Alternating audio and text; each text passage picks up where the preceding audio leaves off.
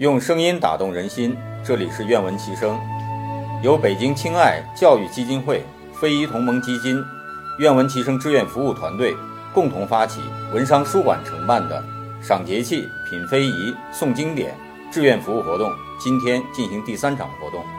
现场呢，我们邀请到三位小朋友：田楚瑶小朋友、杭运泽小朋友、汪淑慧小朋友，你们给大家打个招呼好吗？大家好，我叫田楚瑶，来自北京登莱小学，读六年级。平常喜欢阅读、朗诵、打橄榄球，很高兴能在愿闻其声与大家赏节气、诵经典。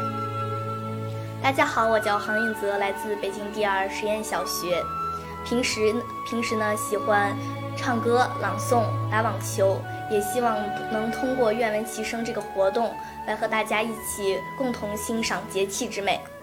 大家好，我是汪淑慧，来自北京市第二实验小学。我喜欢书法、朗诵、打网球、雷动风行、惊蛰户，非常开心和大家相约文商书馆，一起共话惊蛰。好，三位小朋友说的介绍的也非常好，说的也非常好。刚才借着书会的话呀，今天我们聊什么呢？就是聊我们二十四节气的第三个节气——惊蛰。惊蛰呢，在二十四节气呢，第三个节气呢，它的名字呀，也是在二十四个节气里面非常有意思。其他二十四个节气呢，可能字面上都没有那么有力度那种感觉，但我们惊蛰恰恰是有一种力量的感觉在里头。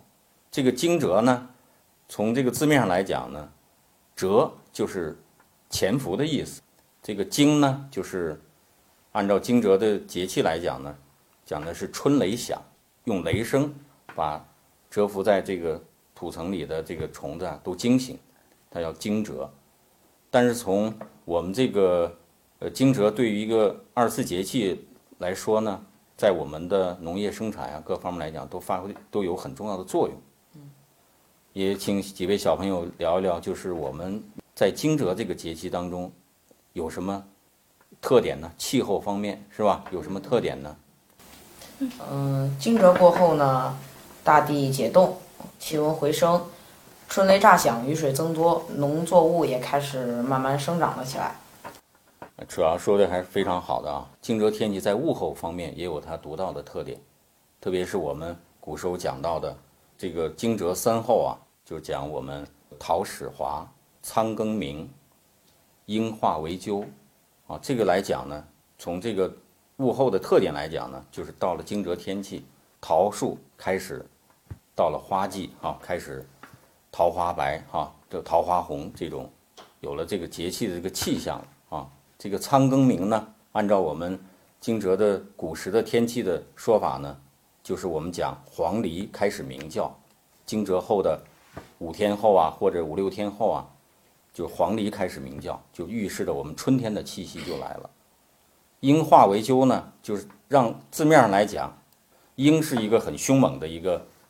这个动物是吧？鸠呢，又是个很温和的小鸟的这种体现。他就说，到了这个节气，春天来了，万物复苏，也预示着连凶猛的老鹰都成为温顺的小鸟，就预示着这个节气的温顺，预示着这种春天的这种气息的到来。那我们从这个历代这个诗人当中呢，那我们可能也有很多的诗词来描绘，是吧？不知道三位小朋友，你们所掌握的这种描写这个惊蛰天气啊，这种诗词有哪些？可以讲一讲。